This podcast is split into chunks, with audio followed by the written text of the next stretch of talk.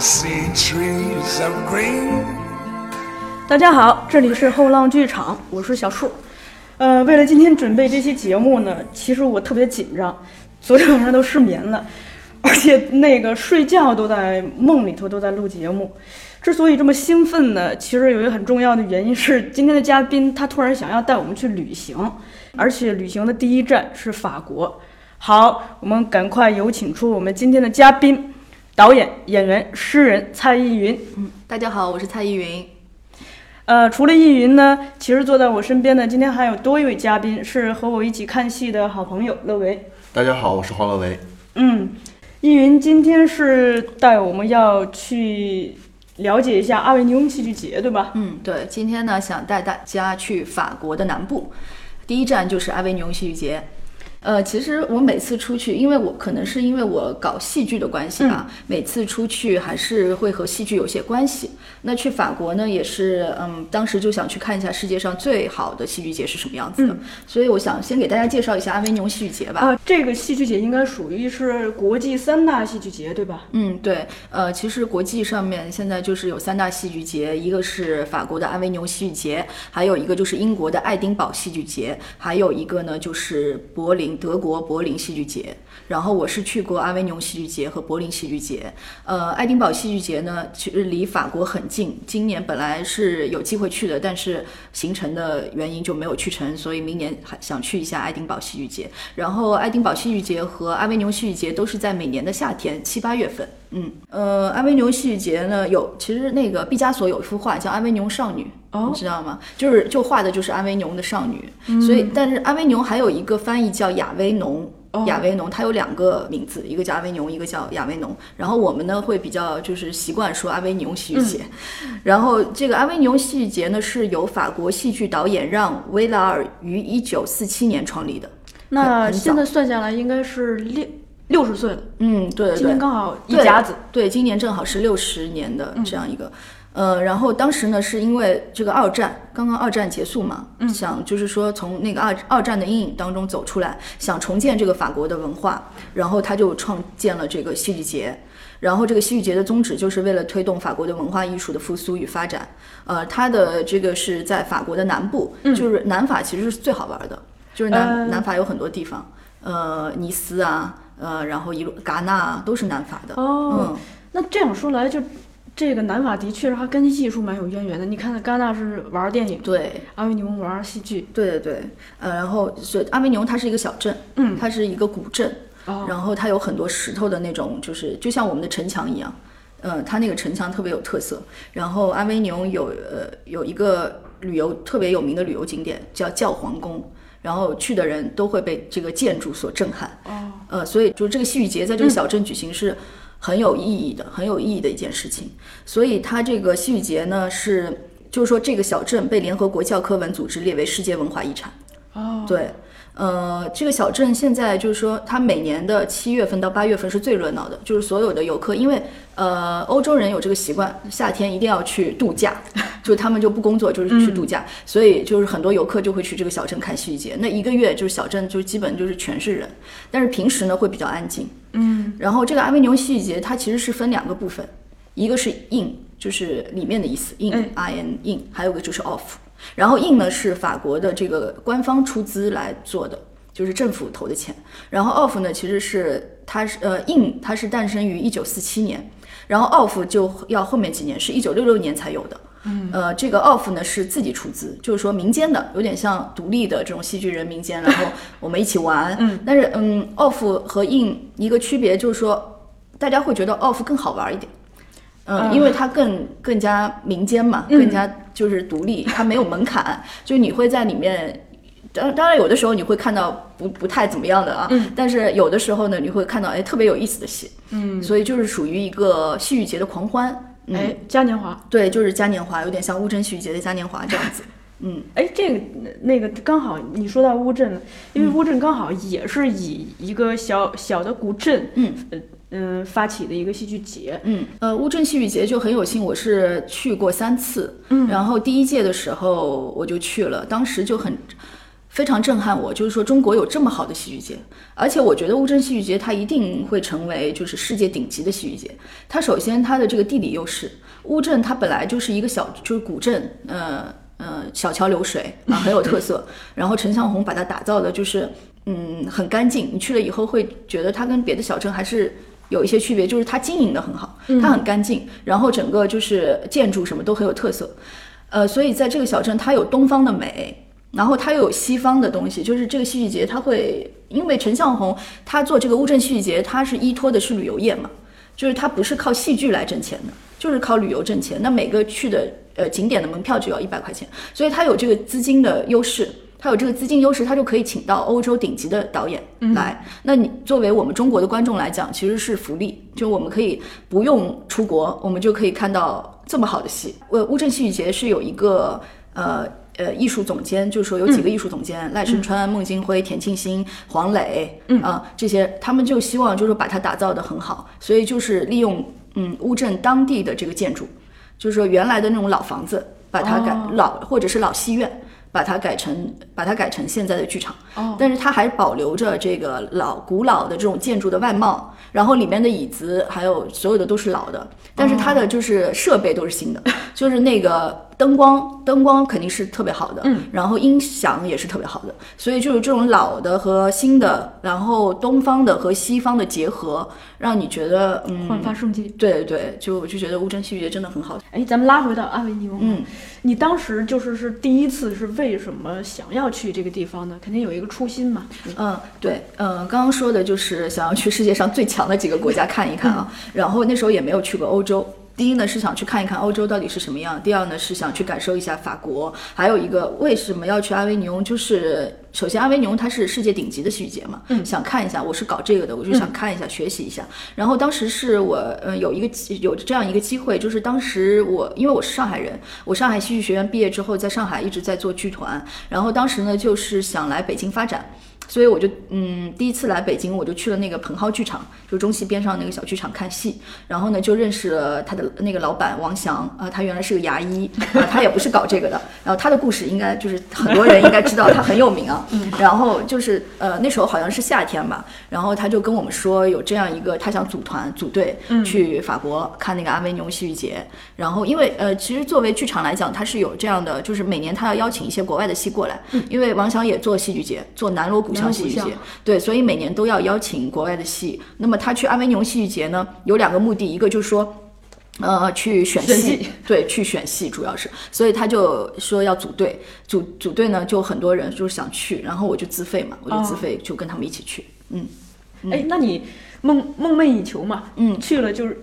哎，第一印象有什么感觉吗？哎，呃，第一次去肯定还是很震撼的。就是我们第一站，但是旅途其实很蛮辛苦的。我记得我就是去阿维尼翁有几个方法，一个就是说你坐飞机到巴黎，然后在巴黎坐火车过去，要么就是坐大巴过去。然后我们当时是大巴，大巴坐了大概几个小时的，反正就特别累。嗯。然后但是到了阿维尼翁，我记得到那边是黄昏吧，就那个时间。然后呢，我们是。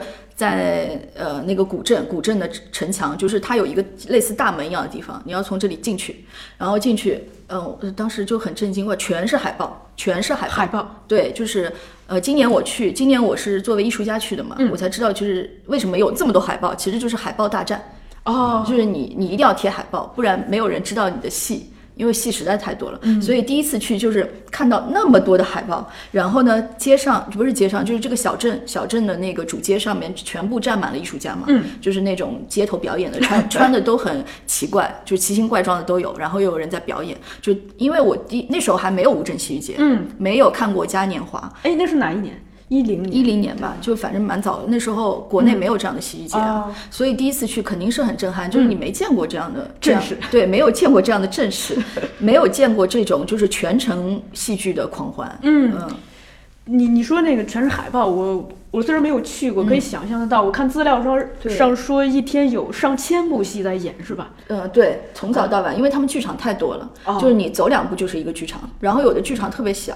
大概就是可能观众只能容纳四五十个人，或者连十呃十十几二十个人的剧场都有，就是特别小的剧场，要么就是咖啡馆改的什么，反正就剧场特别多。对，我听说是那个一同一个剧场，一天从早上到晚上可能排七八九个戏，嗯，就轮番上演。对，就是这样这样的规模的戏剧节啊，其实在中国还是没有的。嗯就是它从早到晚都有戏。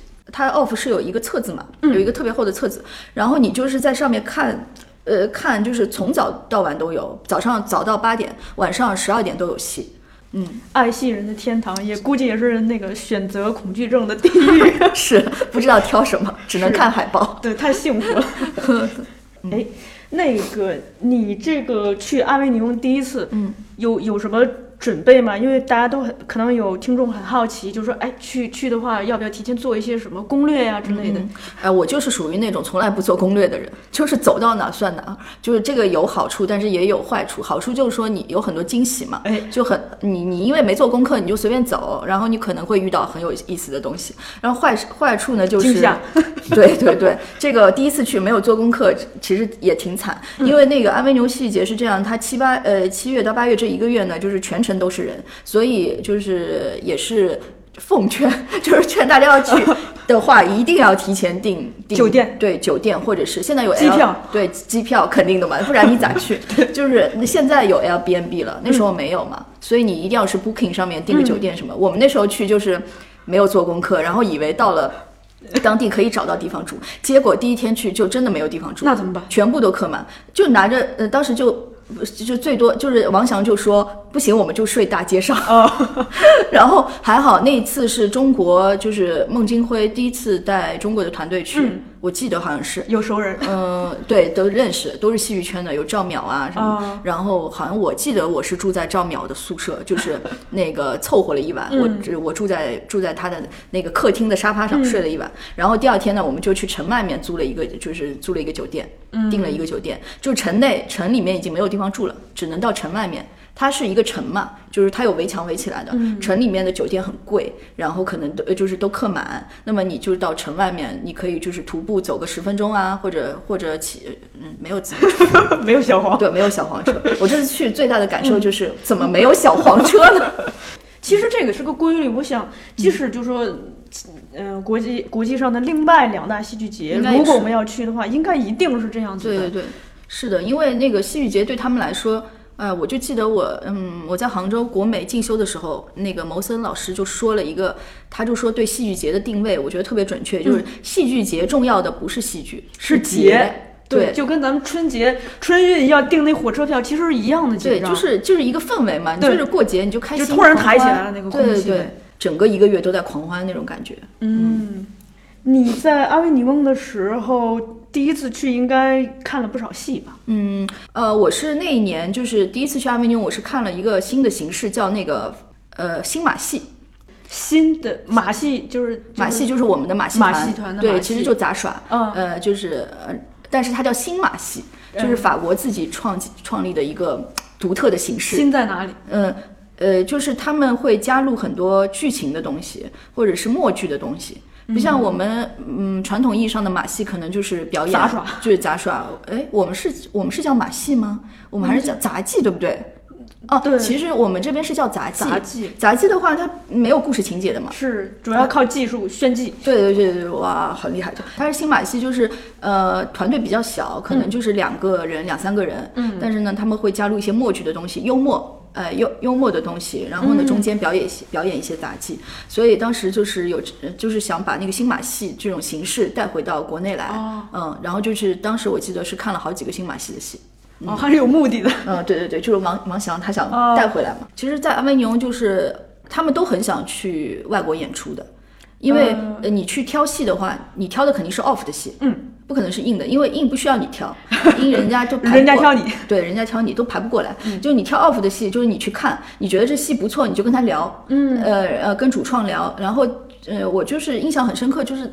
他们为了宣传自己的戏，其实就是特别的热情。嗯，呃，演出前都会发传单，然后跟你说，呃，我就记得有一个有一个女呃妇女是带着一个孩子吧，就是还抱着一个孩子，然后办证吧办证对，给这是中国是吗？人。家抱着孩子是给你发传单来看我的戏啊、今天晚上我们几点演出来看我们的戏是这样子。然后那个演出结束后，如果你找他聊呢，他就很兴奋，就觉得有机会出国了嘛，有有有机会去别的地方演。啊，嗯，因为其实那个国外的这些创作人，嗯，说说实话，就都挺苦的。嗯，他们就是赚路费，就一路演、一路赚这个生活费。这个跟我们旧时代的江湖艺人。是一样的。对我们现在没有了。嗯，陈佩斯说这个叫撂地儿演出，其实是这个是最考验演员功力的。对对对就是观众就是不喜欢，就是不喜欢，他就走了。对对对，观众是流动的，不是说被安呃买了票安坐在这个座椅上，他不喜欢就是走了。对对对，如果就是口碑好，可能就观就就是对一堆人围着你。对，或者这个人就介绍说，哎，我今天看了个戏不错，你去看一下。嗯因为呃，很多 off 的戏都没有媒体给你宣传啊，你只能靠自己说嘛，对只能靠自己去宣传、发传单，就是最原始的这种方式。哎，其实这个吧，我觉得就是它可能更接近这个，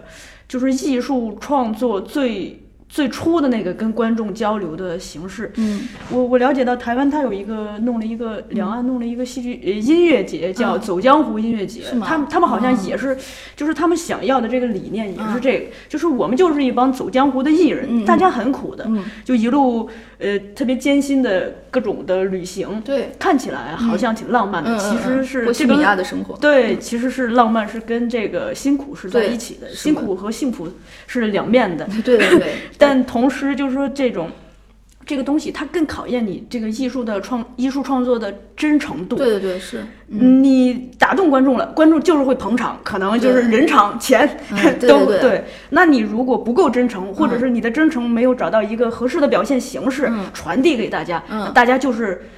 嗯，可能就是不会被你吸引，对，你也赚。不到钱。对，嗯，是的。所以就是这次去，我第二次去嘛，第二次去就看了蛮多戏的。有一个我们是在那个学校剧场演，叫 Courage Theatre，它是一个学校改的，然后里面有很多剧场，然后也会在那个教室，呃，不是教室，呃，很多是教室改的剧场，然后有有一个是在操场上演，哎，哎，在操场上，然后他他就是自自己的小车，嗯，呃，我我就是他们就是一路走一路演，因为他们有这个车，有点像我们的那个房车，然后这个车特别有意思，他们自己改装的，就打开来就是他们的演这个戏的景，哦，舞台，对，然后那个不演就把它合起来就是一个车，哎，这跟咱们那个咱们国内乡下有这啊，个对对对对对，我 大篷车，对对对对，其实就是大篷车，对国国外很多呃这个啊 off 的艺术家都是这样子，哎，我我就是据我所知，那个四呃日本的四季剧团，嗯他们不是后来就是想开拓全国的这种观众嘛，嗯，开拓全国的市场，嗯，那对于非东京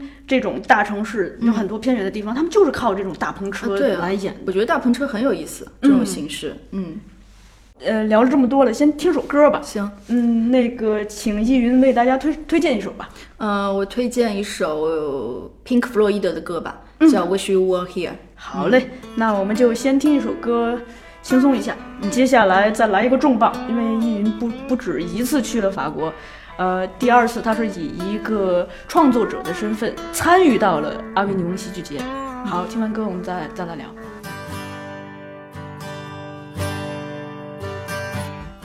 So, so you think you can tell heaven from hell, blue skies from pain? Can you tell a green field from a cold steel rail? A smile from a veil. Do you think you can tell?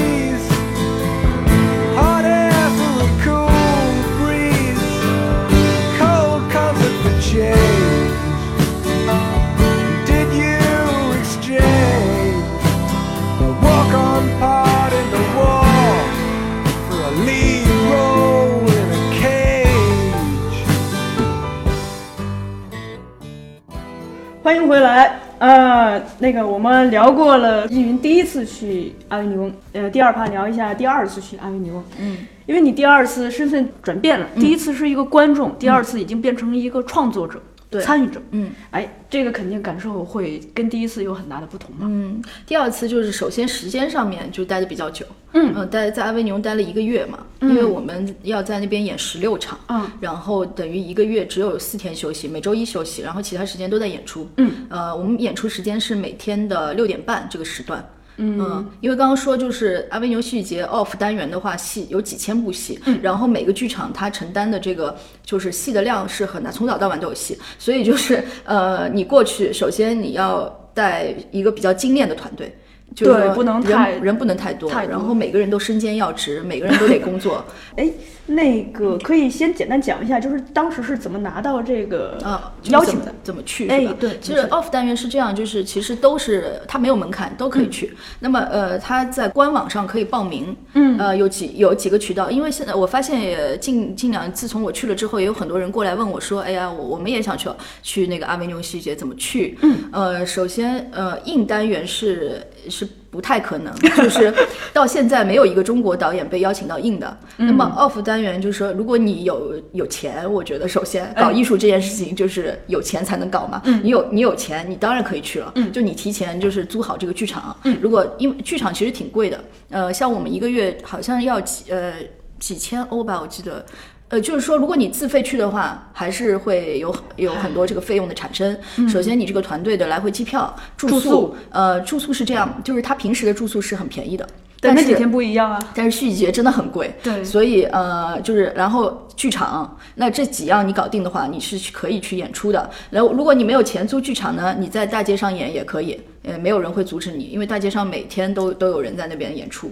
呃，那我们不是自费去的，我们是被邀请。那么带我们去的团队呢，就是孟孟导孟京辉导演带我们去。今年孟京辉导演带了三个戏，呃，一个呢就是我的戏叫《我的秘密生活》，嗯，呃，还有一个就是他的演员原来演过《恋爱的犀牛》的刘畅，他现在呃做对做了一个黑猫剧团，那那个戏叫《我的黑猫》，嗯，然后还有一个就是他自己的戏也在中国演过，叫《四川好人》，哎，对，呃，是三个戏。呃，其实今年中国的戏你会发现挺多的，今年有十八部戏在阿维尼翁演出，然后这十八部戏去掉我们三部，那还剩十五部。呃每一个组织的团队都不一样，有的呢是国家话剧院组织的，那有的呢可能是就是说每一个带你去的那个领导都不一样，对，都是有组织的人。对我们是有组织的，我们的组织叫北京青年戏剧工作者协会。哦嗯，对，然后呃，就是其实。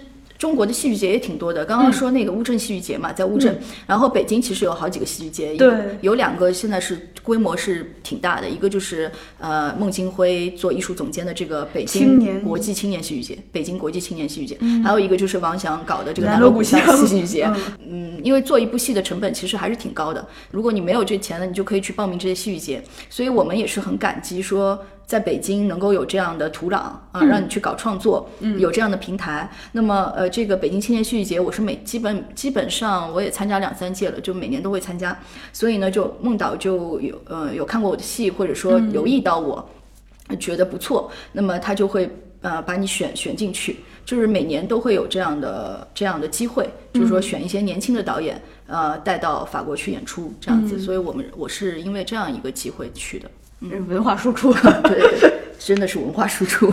嗯嗯哎，那你第第二次去的话，这个应该会对这个戏剧节本身也有更深入的了解吧？嗯，是的，嗯，第一次去就是走马观花嘛，就随随也而且时间那么紧。对，然后第二次去呢，也看了三个硬的戏，嗯，然后硬的戏给你感觉，我是第一次去那个教皇宫看戏，它每年的开幕大戏就一定是在教皇宫演出，这岂不是相当于咱们乌镇的那个对乌镇大剧院是吧？对，差不多。但它那个教皇宫的建筑，首先就是很震撼。哎然后它是在这个教皇宫，如果你登上这个教皇宫最上面这一层，可以那个俯瞰这个阿维尼翁全城。哦，对，所以就是它，嗯，戏剧节在这样一个地方演，而且是它这个教皇宫里面，它不是一个剧场啊，嗯，它平时是没有戏的，所以它是没有座位的，它就是一个旅游景点。然后当这个戏剧节的时候呢，它会临时的搭这个座位，然后呃，而且是户外的，就是它不是一个剧场嘛，它是在户外的。那用不用担心那个自然天气情况？呃呃呃，还好我看的时候没有下雨，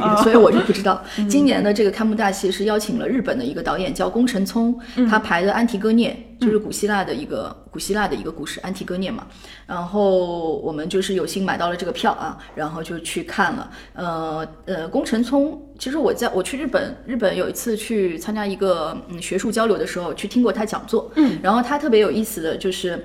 他有一个固定的形式，嗯，他找到了一个很好的，嗯，戏剧就是剧场的语汇，哎，嗯，就我觉得创作者就是每一个创作者，呃，形式和内容要很好的结合，对，形式也很形式很重要，形式即风格嘛，是，就是呃，他他跟别人不一样，这个形式，他是找到了一种就是一个角色两个人来演。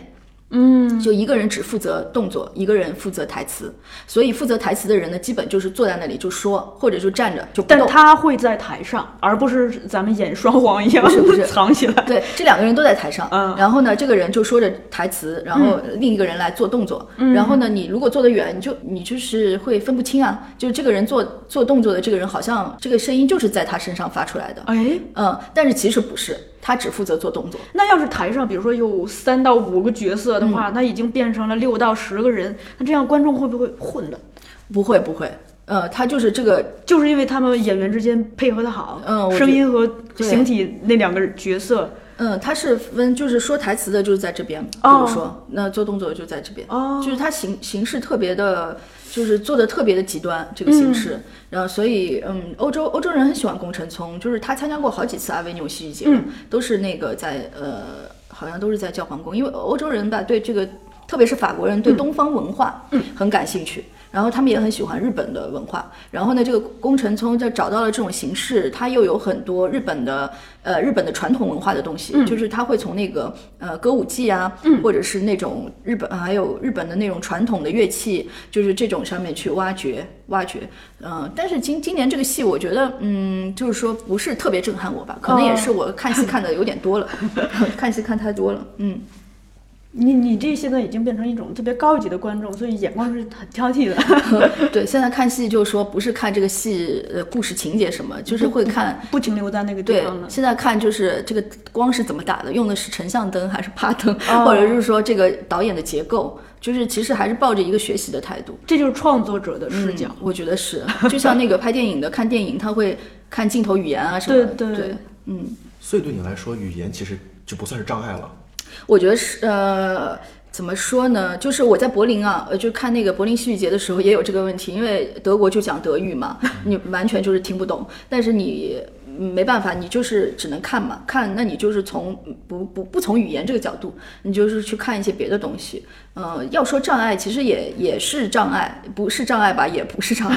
就是到那个法国以后，你又不是英语国家，然后法国人呢也不怎么讲英语的时候，呃，其实挑戏的话，因为硬你也你就是想看一下欧洲顶级的导演是怎么排戏的嘛，就是抱这个学习态度。但你看 off 的话，我其实建议大家还是选一些，呃，就是默剧，呃，或者是音乐类的，或者是肢体类的，啊、或者是现代舞这样的东西去看。就是尽量避开语言这个障碍。对，如果是纯话剧的话，因为他们就是说嘛，对对对，那那你真的就是会很很一脸懵逼。他除了语言的障碍，还有个文化的障碍吗？嗯，我觉得还文化其实还行，像我们现在年轻人，我感觉就是还是。已经是世界性的了，说实话，就是我们，因为现在互联网也很发达，你你对这个文化的就是各种信息的来源很丰富，你不是说以前就是说我们对那个外国的这个艺术不了解的状态，你还是就是说看了很多东西，包括我现在看很多书，什么 Patti Smith 啊或者坂本龙一写的书，你就发现他们喜欢的东西，其实你也基本都看过的。所以我我觉得我们现在年轻人其实是世界性的。嗯哎，这个还真是这样。那个好像是三四十年前吧，玛格丽特。嗯哎，那个人类学家我忘记了，他就提出一个观点，就是说等等到这种网络足够发达的时候，其实人类已经是一个地球村，就是一个世界的思维。是的，是的，嗯，所以我我我觉得倒不存在很大的这个文化的差异。嗯嗯其实解决了语言观 就呃就更自由了。嗯，但其实欧洲观众就说。呃，你也别想象的有多么的深刻，嗯，就是哎，对这个观众的素质，我们特别关心。呃，素质问题就是像我在纽约也看过戏，我在柏林看过戏，我在法国看过戏，我最大的感受就是说，呃，德国观众真的是思思辨力比较强。这个怎么讲？呃，就是德国德国的戏，它会更多的偏向社会社会的层面，然后政治这些东西，然后看完他们真的会出来聊聊这个戏。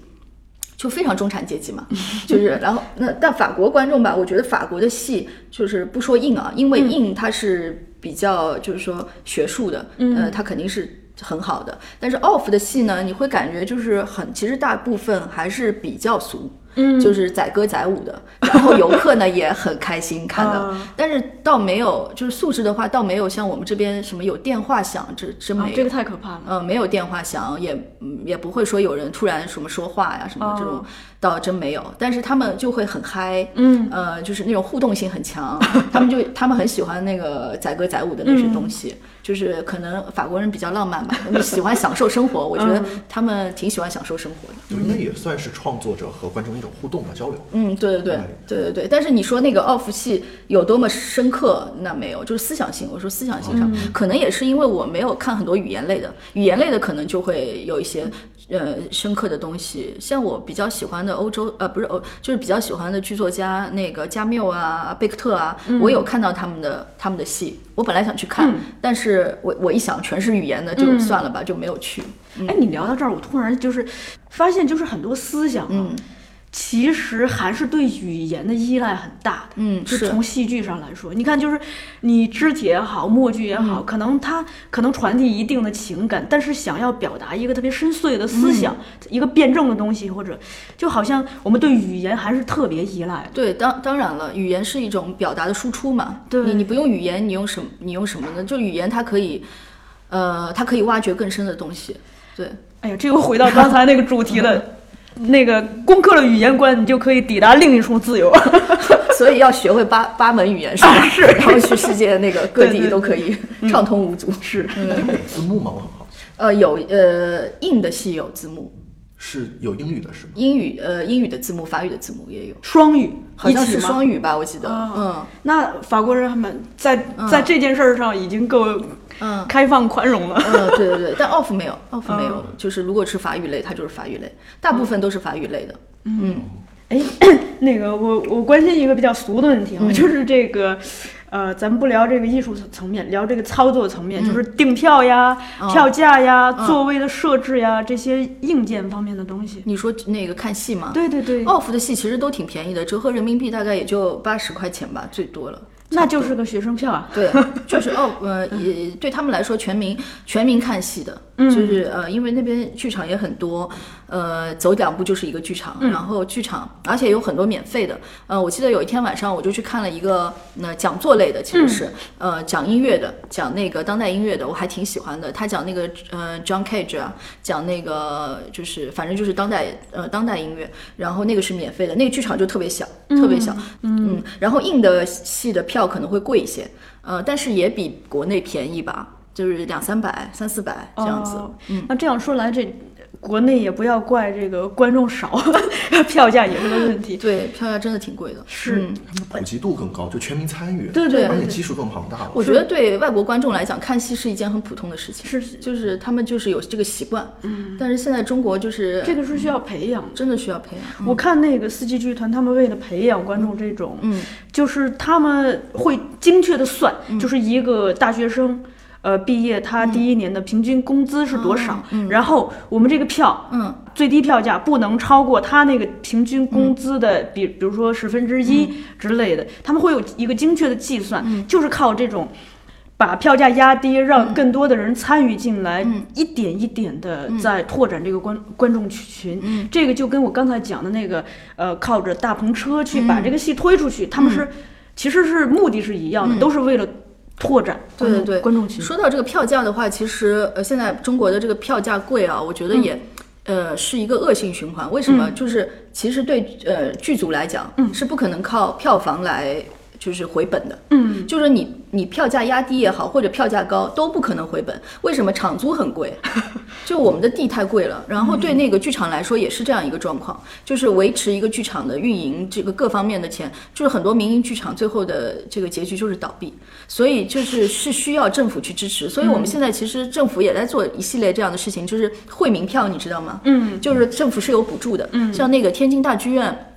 呃，去年我呃就是我经常去天津看戏，他那个政府补助到呃一张，比如说一张四百四百块钱的票，政府补助两百块钱，那你只要花两百块钱就能买到一楼前面的位置，所以其实已经是就是说政府已经跨出这一步，就是在做这样的事情，但是现在呃还是很难，就是做剧场还是很难盈利的一个很大的问题，我觉得就是运营，然后包括就是成本，这个成本真的很高。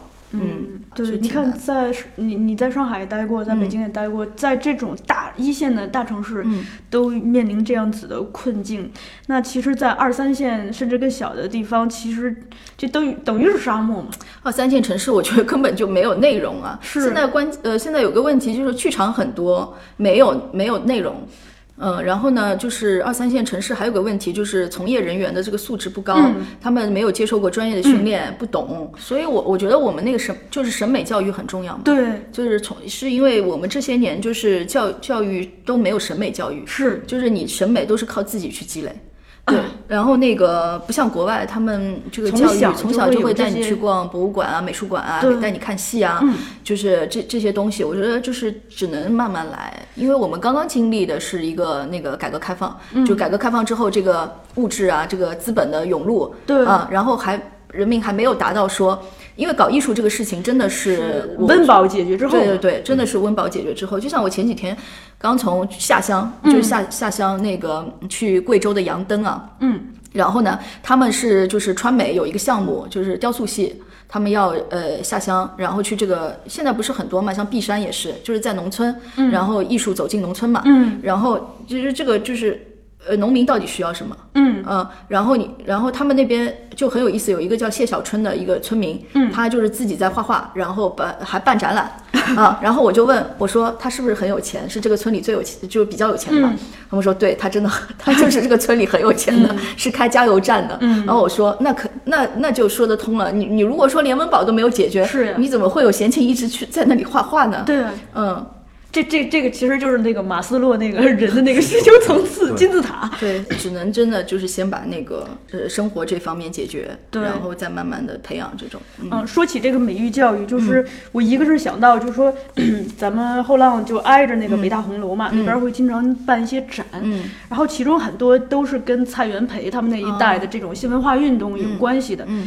我觉得蔡元培在一个世纪以前就有这种想法，嗯真的是很超前的。对，其实那个是一个很好的年代。对嗯，那我像像你们这些像青年的这些艺术家们，那那怎么就是像国家怎么扶持你啊？呃，就怎么生生存这个问题。对，就生存。就是大部分想从事这个行、嗯行业的人关心的问题吃。得饱对饭，才对对能去创作，安心的创作。对，现在就是其实你到国外发现，国外国外的年轻人搞艺术的也其实生态是一样的。嗯就是他们也嗯没有说好到哪里去啊，就是他们会比较规范。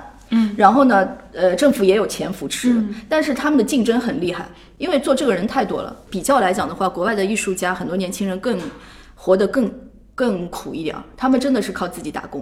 哦就像我身边的搞艺术的，你你去问他们，你你会去什么麦当劳打工吗？没有啊，嗯没有人说去那个酒吧里面做，很少很少。但他们那边就是常态，嗯就是就是去打工，然后呢，就是攒这个钱，比如说去旅游，或者说是嗯来业余时间来搞这个艺术。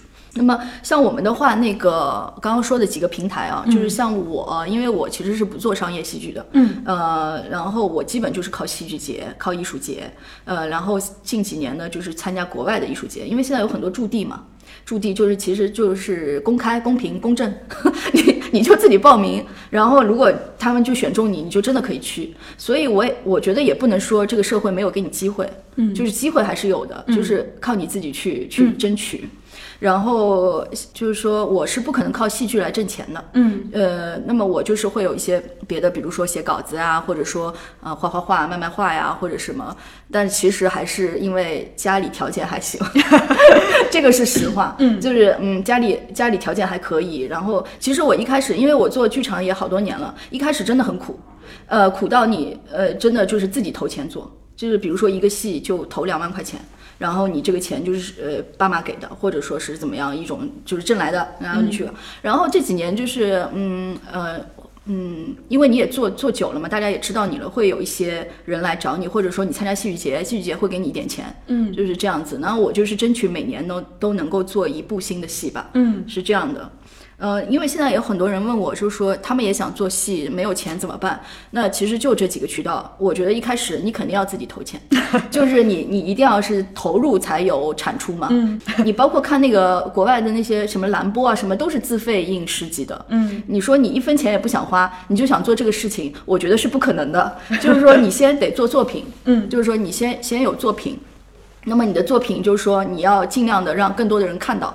然后有评论人、评论家给你写评论，嗯。啊、这就是这几个渠道嘛。嗯。然后慢慢的就是说，大家都知道你，或者是知道你的名字了，嗯。那么你就有这个资格去参加戏剧节啊，嗯。或者什么。嗯、一个是就像刚才说的，内容为王，这内容永远是第一位的。嗯。呃，一个好的内容，它可能就像梵高一样，提到法国，我们会想到梵高。嗯，他即使像他那么惨，就是说生前不会被那个什么，但是你是个好东西，就是说对，它经过哪怕经过这个时间的洗礼，一定会发光的。但同时有了这个内容，嗯，就是说在现在这个社会，你怎么样去扩大自己的这种影响力和吸引力，也是一个很考验艺术家的这个。呃，这是什么？我觉得这个挺重要的，嗯，就是说你怎么营销嘛，其实就是营销怎么宣传自己，怎么让别人知道。对，嗯，其实像梵高那时候他也在做类似的事情的，只不过就是说那个命 命运不太好。嗯哎，你看，咱们就回到这个宣传自己、嗯营销自己。嗯你看这个就是阿维尼翁戏剧节，这个你说的这个 OP 单元，这个、它就是把把把你创作者逼到大街上，你去直接的面对观众，你去靠你使出浑身的解数来吸引观众。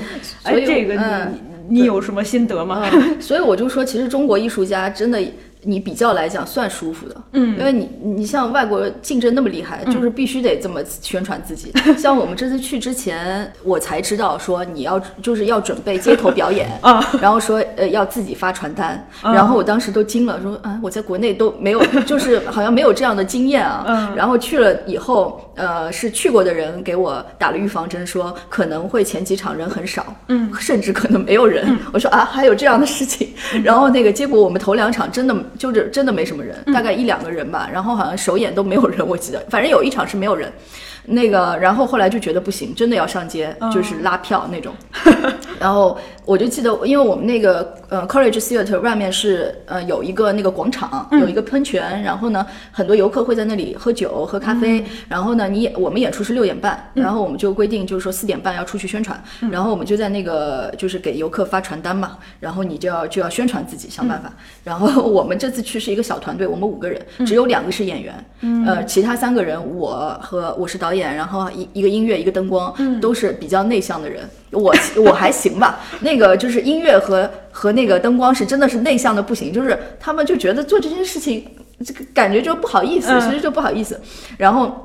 然后我们当时就排了一个，好像就是弹吉他唱歌，然后我吹口风琴什么。后来发现不行，因为那个街上特别吵，嗯，然后很多，而且国外的人家都是有备而来，嗯就是拿的是什么罗兰 罗兰的音箱，嗯，就那音质都特别好。然后我们连音箱都没有，然后我们就没有经验嘛，第一次去也没有人跟我们讲。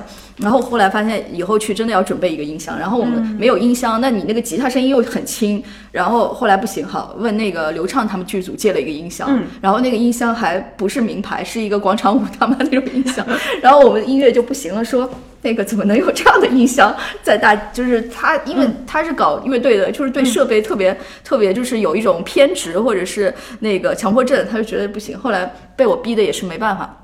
我说没办法，那个一定要呃有个音箱就不错了。嗯，然后我们就每天上街，然后很多法国观众都是我们发传单发来的，真的是发传单发来。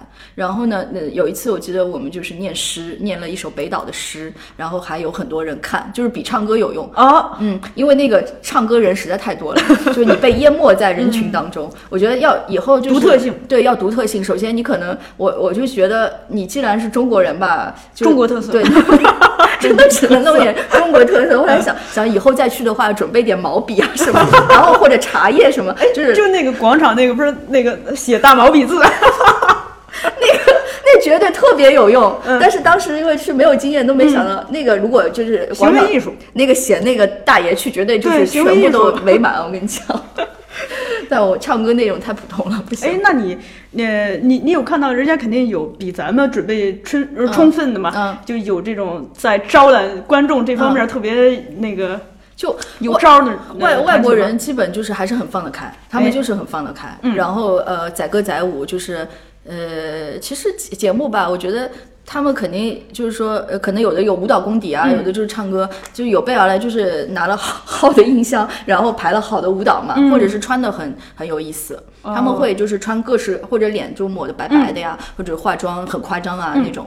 对，有的就是比如说他们演的就是莎士比亚的戏，嗯。那他们就穿的那种宫廷的服装，那在大街上走就很显眼嘛。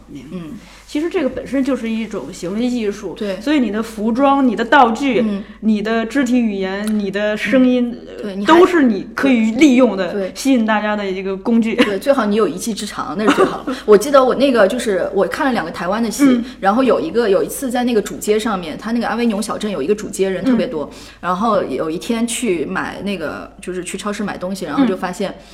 拥着一群人，我想看什么节目，结果一看是，哎，是亚洲人嘛，然后那个他们在表演杂技，嗯，看的人巨多，对吧？就是垒了个就是翻跟头啊什么，哎看的人特别多。但是看的人越多，然后你是很更有，就是他和进剧场的人是嗯有正相关吗？呃，很有一些，但也不是，就是流动看看流动性很大的，因为它是一个那时候是旅游旺季嘛，很多嗯就是来了，可能他也不看戏，他就走了，去周边玩了。然后，但是我们确实是有很多是法国观众，是我们发传单发来的，嗯，对他们，然后看了有几个也很喜欢，因为我那个戏里面有小野洋子的嗯片段嘛，嗯，然后法国观众就说他们就是。呃，反正法国人对日本日本文化真的是很着迷，嗯，听你这个话音，好像比中国他们对日本比对对中国更着迷。是的，这种着迷从梵高那，我咱不知道呃不知道梵高之前是不是这样？你看梵高那会儿不是也是是梵高吧？对日本那个浮世绘啊，对对对。然后他们就对日本菜也很着迷啊，嗯对对，巴黎好多日餐日料，这种着迷本身呢，其实就是一种文化渗透力。嗯，你看日本文化，就说不管他们对法国也好，对我们也好，嗯那我们除了就是他现在就说日日本电影也好，日本 日本日剧、嗯。日漫，嗯。在中国的这种深入的这种嗯植入性的影响，有这么多二次元长大起来的年轻人，你就觉得这个文化的对文化的渗透力，虽然虽然这个国家很小，嗯，但是这种渗透力是非常深、非常强大。对，日本的文化渗透非常厉害，像我们现在中中国的年轻人对这个二次元啊，还有漫画也是特别特别着迷嘛。对然后关键日本它不不但有漫画，它还有就是保留了很多。东方的美学其实是现在对外国人来讲，说到东方，他们想到的其实是日本，嗯不是中国。但是就是东方美学，中国其实有很多的呀，但是没有被就是流传下来啊。我们有很多爱国人士就，就特别喜欢爱说国人士，就特别喜欢说日本那些不都是来自中中国吗？啊不都是我们唐朝的吗？但是就是人家发扬的很好，是呀，这个就是这个就是本事。就对对对，其实这这种文化根儿上的东西，嗯。就恰好是从我们从小的这种审美教育嗯。息息相关的。是的，哎，说到这个美剧啊，就是你看，你法国嗯就是除了参加戏剧节，嗯你肯定也也有时间去旅游旅游吧嗯？对。就逛逛什么博物馆啦之类的。对我上次去阿维尼翁就去卢浮宫嘛，啊。就去了卢浮宫，然后这一次是去了那个蓬皮杜，嗯，还有呃，哎，蓬皮杜正好有个大展是大卫霍克尼的展，哦，呃，正好那时候在巴黎展，然后就去看了，然后还去了嗯，呃，菊园美术馆，嗯。菊园美术馆看那个莫奈，嗯，对，就是嗯，我觉得在巴黎，巴黎真的有很多这个美术馆、博物馆让你去逛，像卢浮宫，你一天根本逛不完。我当时是就是时间蛮紧的，所以其实卢浮宫就去了半天。然后当时就是。呃，也有点俗，冲冲着蒙娜丽莎去，但是那个蒙娜丽莎找了半天都没有找着，然后后来就是其实是已经路过了，但是错过，因为人全拥在那里挡住了，因为他那幅画大概就 A 4纸那么大嘛，就很小很小一幅。然后我我看到那个实物的时候，我也震惊，哇，那么小一幅，而且就隔着很多人也没有近看，所以还是挺遗憾的。那你就是参加其他的博物馆，有近肯定有有机会近距离的去看一些真迹吧？嗯，对，就是那种冲动，嗯，呃，冲击。对，你有什么样的特别感受吗？这次去巴黎，其实就是那个蓬皮杜看那个大卫霍肯尼，我就，呃，我就是特别挺震撼的，因为大卫霍克尼他也算是元老级的这个，而且还在世的这个大师啊。而且我因为我男朋友也是，我老公，我老公也是画画的，他最喜欢的是大卫霍克尼，然后我就说我就带你去看吧。他因为没去嘛这次，然后我去看了，那它里面不能拍照，就是它其他蓬皮杜其他展你都可以拍照，但是这个不能拍。然后大大卫霍克尼就是它的颜色首先就很亮亮丽，而且看他的东西很让你心情特别的愉快。嗯，呃，因为他本身就不是画那种阴郁的嘛，他画的就是对生命的这种赞歌，树啊什么的颜色绿的蓝的，就特别鲜鲜艳，特别有生命力。然后最后走出来的时候，好像他写了有有一行字是用蓝色的笔写的，叫 Enjoy Life 吧，好像是。然后有他一个签名。嗯嗯。然后走之前去那个菊园美术馆，呃，本来想去奥赛的，嗯，据说奥赛是欧洲最美的美术馆嘛，结果就是没有去成，然后去了菊园美术馆。菊园美术馆呢，呃，是展那个蒙奈嘛，蒙奈的睡莲在一楼那么大那么大，但是我其实比较喜欢卢梭。对，我就去看了那个卢梭的几幅画，就是近距离看，因为卢梭他他不是学院派，嗯，他也好像没有学过什么画画，他就是自己画，嗯。呃，但但是他那个画的那个东西，就是他的那个笔触，呃，就很粗犷，嗯，然后我记得看的好像是一个娃娃的那一幅吧，还有，反正我就挺喜欢卢梭的，嗯，哎，你你说起这个了啊，嗯，那个咱们节目也差不多了，嗯，我结个题，结尾对行。对，咱们是从戏剧节聊到了美术馆，嗯，就我想起我前两天刚看的一本书，书是这个日本的谷口治郎，嗯。画的漫画，叫这个呃卢浮宫的守护者，哦哦对，你看过他的漫画《散步去。散步去，对我们也出的是我们出》，的。我我买的，我买呃了，这这个书呢，它它很切题，一个是它是一个日本人画的，嗯。另一个呢，它是一个关于嗯美术馆的，嗯而且是关于艺术创作的。这个书大体讲的就是说，一个日本人嗯。在法国的时候生病了，在这种恍惚中，他去逛了卢浮宫。在这个过程中，就是。呃，卢浮宫，他去的卢浮宫跟你去的不一样，你去全是人，他去的是没有人，所以他在这种空旷中，他可以直接见到艺术家本人，比如梵高，他就直接可以跟那个艺术家去对话，话嗯。而且他可以看到那个艺术家创作的现场，嗯。这些这些对于一个看就是一个观众来说，嗯这是一种在我看来就是天大的礼物啊！嗯嗯嗯，就是你可以直直击现场，直接对话。有点像那个无迪·艾伦那电影《巴黎》午夜巴黎，哦，对对对，《午夜巴黎》好像是，然后。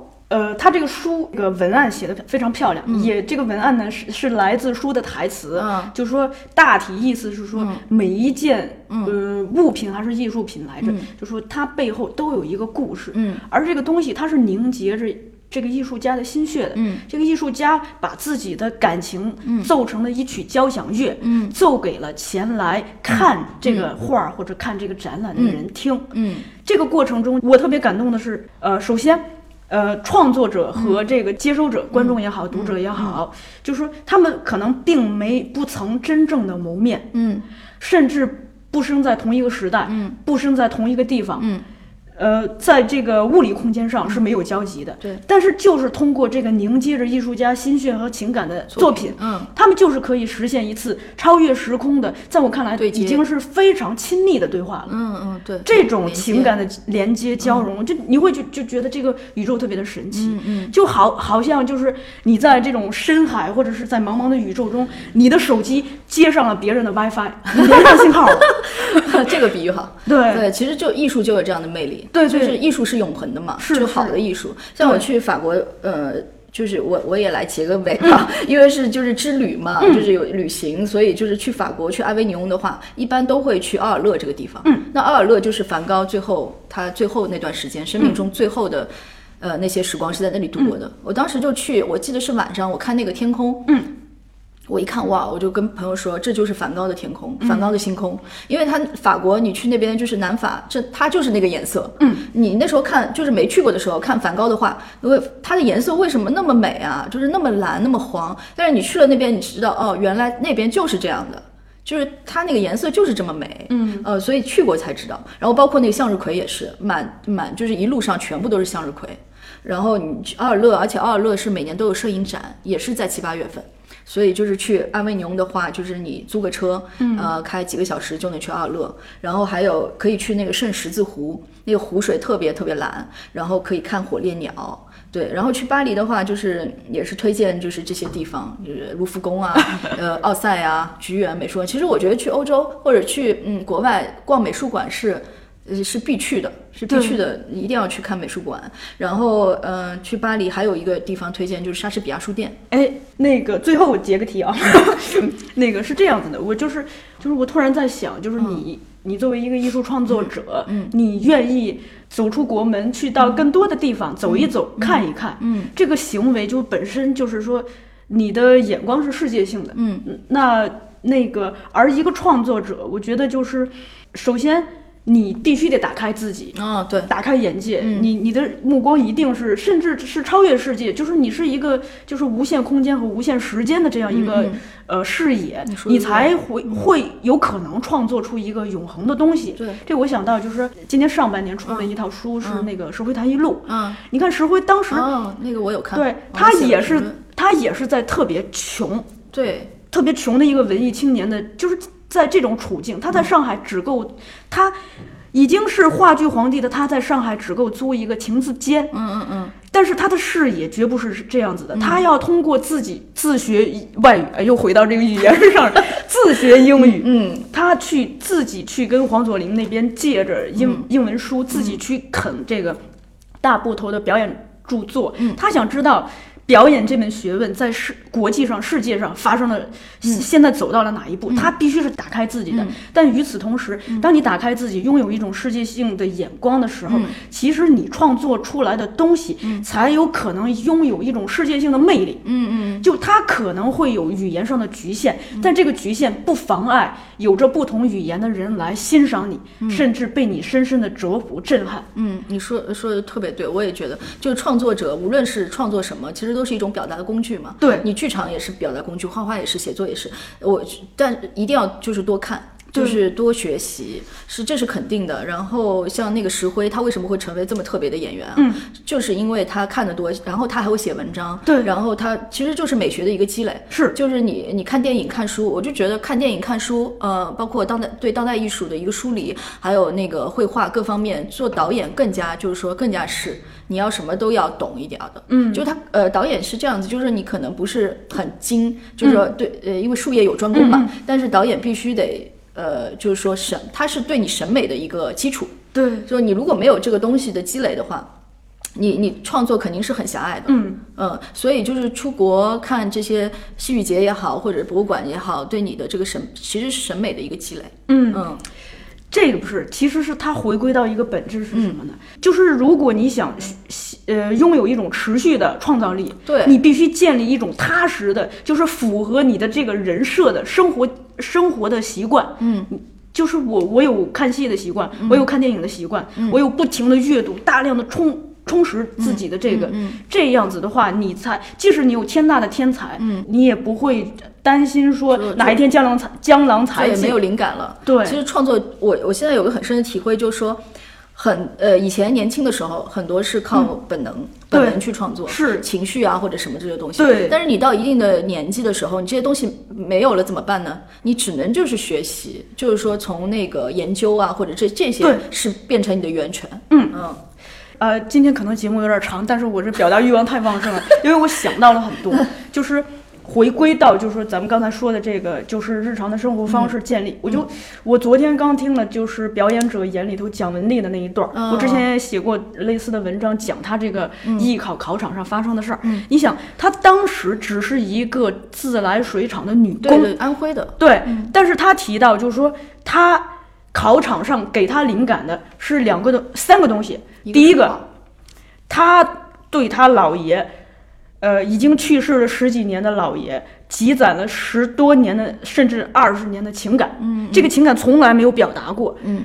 就是这种非常敏感的内心体验，他是他是就等于他是一个敏感的是有有心人，嗯，他会把他会留意自己的情感，而不是把它当做一个事情放过了，嗯嗯。另一个就是说，他虽然只是一个生活在一个相对封闭的县城的水厂女工，嗯，但是，呃，他。他说他爸爸在订大众电影，嗯，而且他在大众电影上看到了家宝演那个瑞典女皇的剧照，嗯，他甚至把这个他因为被这个剧照本身，他也没看过这个电影，被这个剧照吸引，嗯，他把它剪下来贴到了自己的本子上，嗯，另一个就是呃大家可能都知道的，他说他看到的那那幅画，而那幅画呢，也是因为。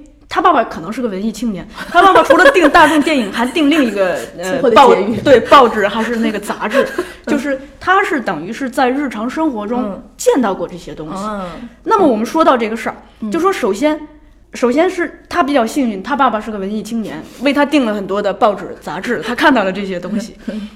但还有一个可能就是。他可能你爸爸就是个导演，但是你根本不关心他的东西。他给你爸爸给你买了一书架的书，你从来没有翻过。对，那这个时候你在考场上依然用不到。对对对。所以就是很多人的成功，嗯，你走到哪一步，并就是不是随随便便，不是不是随随便便的，你是有都是一一步一步的在积累的。对对对。这个就特别像因果，嗯，你那些因其实，在。之前的漫长岁月里，你都在一点一点的种下了，所以你才后来有这个收获。是，所以你才可以在艺艺考的考场上，就在不不知道表演为何物的情况下，已经抵达了表演的最高境界。对对对，是的，对，嗯，这个你说就是说的特别好，我觉得，呃，就突然让我想到你说那蒋雯丽的事儿，这聊不完了是吧？我就想到我老公，就是那个他，因为他是画画的嘛，然后他给我看他的笔记本，嗯。呃，我就特别感动，就是比如说一句好的话，他就会抄下来，嗯，然后就是或者一幅好呃，就是喜欢的画，他也会剪下来贴上去，就这个特别重要，嗯，就你的笔记本，对，嗯，现在很很多人没有这个习惯，嗯，因为我们是一个手机的年代，电脑的年代，其实那个手手写啊或者剪贴这种工作，我觉得还挺重要。哦，最后那个。